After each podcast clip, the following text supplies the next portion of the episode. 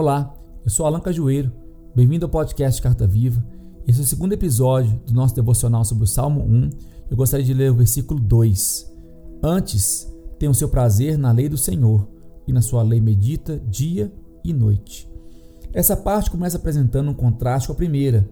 Então, no, na primeira, nós falamos o que não fazer para ter foco e alcançar aquilo que buscamos em Deus.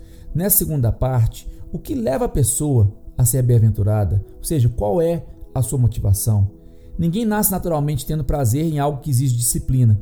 Quanto mais você se dedica, mais prazer você tem. E quanto mais prazerosa a experiência, mais você se dedica. É um ciclo que começa com a meditação e não com o prazer. Ou seja, o prazer é uma consequência de algo que é construído na base da disciplina. É a experiência persistente, mesmo quando a gente não vê um resultado prático imediato.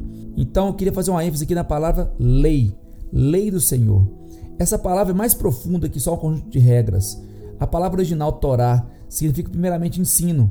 No livro de Provérbios, ela é usado em vários versículos, Provérbios 1:8, 6:20, Provérbios 3:1, Provérbios 4:2. Ela é usada para o sentido do ensino do pai e da mãe. Então, mais que um ensino legal ou um ensino de leis, ele é um ensino de amor, considerado um ensino de pai para filho. Ao vermos o amor de um pai por trás uma instrução, entendemos que o objetivo não é impor um conjunto de regras, mas preparar um filho para encarar o mundo da melhor forma possível.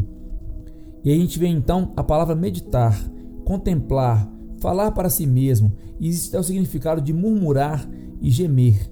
A meditação, no caso da meditação bíblica, ela demonstra um senso de prioridade. É a hora que eu paro e intencionalmente eu reflito sobre minhas palavras e ações. É gastar tempo, que é um luxo hoje em dia. Priorizar Deus coloca todas as outras coisas e áreas de nossa vida em ordem. A meditação não somente educa minha mente, mas ela reposiciona meu coração. Josué capítulo 1, de 7 a 9, é um texto em que Deus encoraja Josué a meditar na palavra ser fiel e assim vencer o medo. Então vemos que a consequência da meditação na palavra de Deus é um tratamento das nossas emoções, de forma que tenhamos uma vida emocionalmente equilibrada e saudável. Só que a meditação na Bíblia, ao contrário da meditação em que eu foco em mim mesmo, né, a meditação conforme os princípios da sociedade, a meditação na Bíblia é um ruminar, mas ele não é autocentrado, ele é uma reconexão com as verdades de Deus em confronto com os meus valores interiores.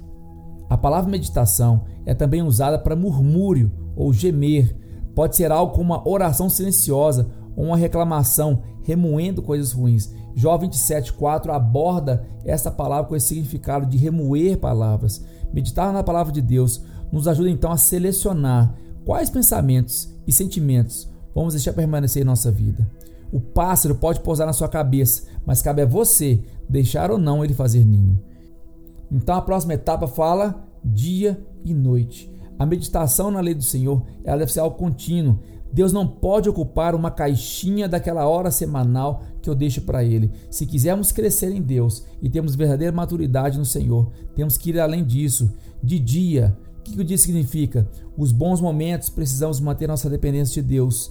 As pessoas tendem a recorrer a Deus mais como socorro na hora de aflição do que como amigo. De noite, aquilo que é ruim ou aquilo que é desconhecido para outras pessoas. São áreas ocultas da minha vida que as pessoas às vezes não enxergam a dificuldade que estou vivendo. Mas aquilo que é oculto para as pessoas nunca vai ser oculto para Deus. Então, de dia e de noite, nos fala sobre refletirmos sobre aquilo que é evidente né, nas nossas vidas, comportamentos, atitudes e palavras, e sobre aquilo que não é evidente, que são pensamentos, valores e motivações. Que Deus abençoe você com essa palavra. Continue nessa série até a próxima.